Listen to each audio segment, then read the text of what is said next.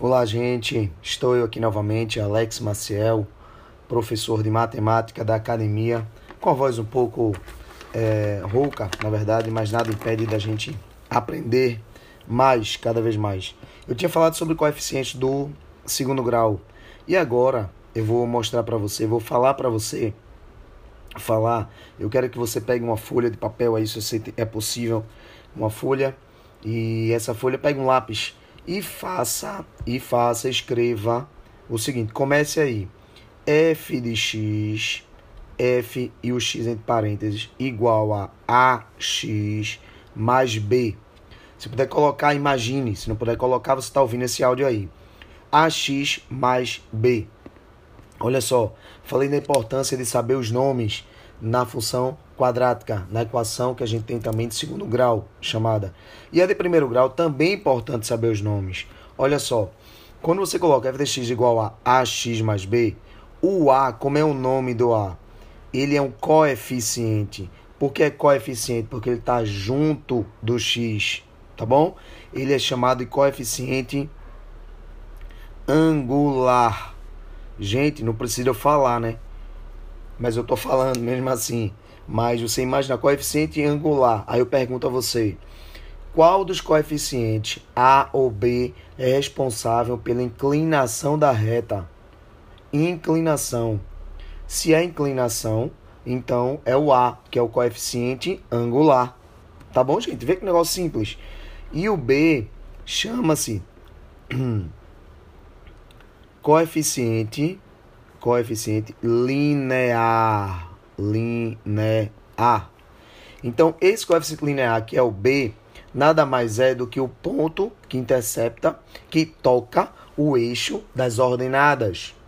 Os eixos das ordenadas, professor, mas eu confundo o eixo das ordenadas, ele é x ou y. Gente, a bichicha é x. O que é que você acha? Então quer dizer que a ordenada é y. Então, se você tiver um papel aí, você traça um plano cartesiano que eu vou te ensinar através de áudio. Em menos de 20 segundos, você traçar um gráfico de uma função do primeiro grau. Olha só, como é o nome do A? Só para revisar. Coeficiente angular. Como é o nome do B? Coeficiente linear. O A fica responsável pelo quê? Pela inclinação da reta. E o B, o ponto que toca o eixo das ordenadas, ou eixo Y. Pronto, isso. E agora eu vou colocar para você o seguinte: se o meu A for positivo, se você pensa positivo, você sempre vai crescer na vida. Então essa reta ela vai ser crescente. Experimenta pensar negativo. Se o teu A for negativo, a tua reta vai ser o quê? Decrescente, vai estar declinando a tua vida, teus resultados, teus estudos. Então não pensa negativo não. Então põe emoção nisso aí. Começa a pensar positivo, o teu A é maior que zero. Se tu pensar negativo, o teu A é menor que zero, é decrescente. A positivo maior que zero, crescente. Tá bom? Olha só. E o coeficiente linear é o B. Então, o B, se o teu B for positivo, gente, se é o ponto que toca o eixo Y, se o B for positivo, é porque ele vai tocar o eixo das ordenadas na parte positiva, acima do zero. Se o teu B for negativo, ele vai tocar abaixo do zero. Professor, mas se o B for zero, imagina, tua reta vai passar pela origem, pela, pelo ponto de interseção entre os eixos x e y, pelo zero, porque B é zero.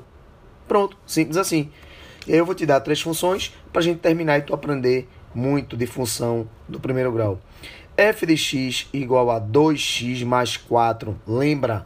Primeira coisa que você vai verificar, vou lá, passo a passo. Primeira coisa, o B. Professor, não é o A que eu vou ver primeiro, não. Não, é o B. Porque o B é o ponto que toca o eixo Y. Aí tu traça o plano cartesiano. Vai lá, vai lá. Marca o B. O B não é 4, então vai ser na parte positiva do eixo Y. Se o B é 4, tu marca o eixo na, na parte positiva. Beleza. Agora você vai olhar para o A. O A é positivo ou negativo?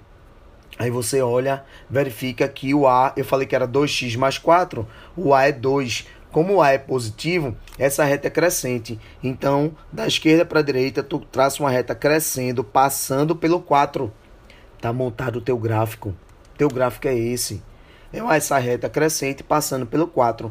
Ah, professor, então quer dizer que o ponto que toca o eixo X lá embaixo, no gráfico que eu tracei, vai ser o 2, já que o B é o 4, o ponto que toca lá embaixo é o 2. Que absurdo. Não, filho, olha só. O A, ele não vai estar, é, na verdade, sendo colocado como representação da reta. Mas o B sim. O B é o ponto que toca o eixo Y. A reta vai passar pelo B, que é o ponto que toca. Agora, é, o A ele só dá inclinação, o sinal dele. Como ele é 2, ele é positivo, a reta é crescente.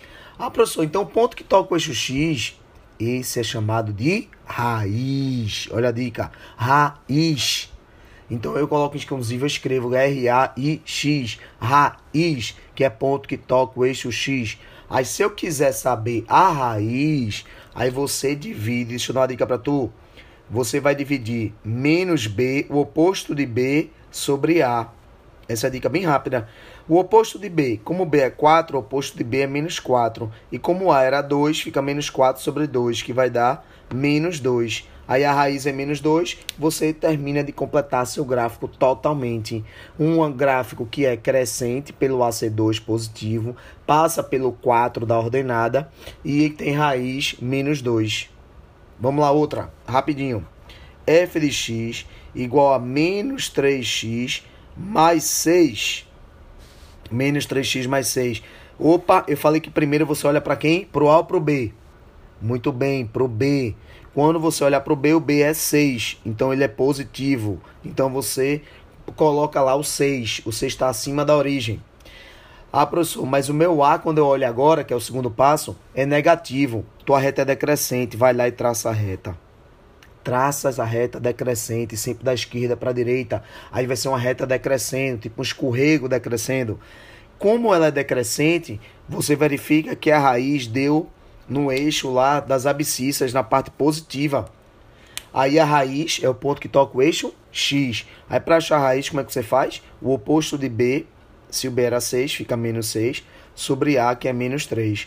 Então, menos 6 sobre menos 3 vai dar 2. Então, quer dizer que é 2. Está traçado o teu gráfico, ele é decrescente por A ser negativo, ele toca no 6 e a reta e a raiz é tá no eixo X e é 2, tá bom? Na parte positiva.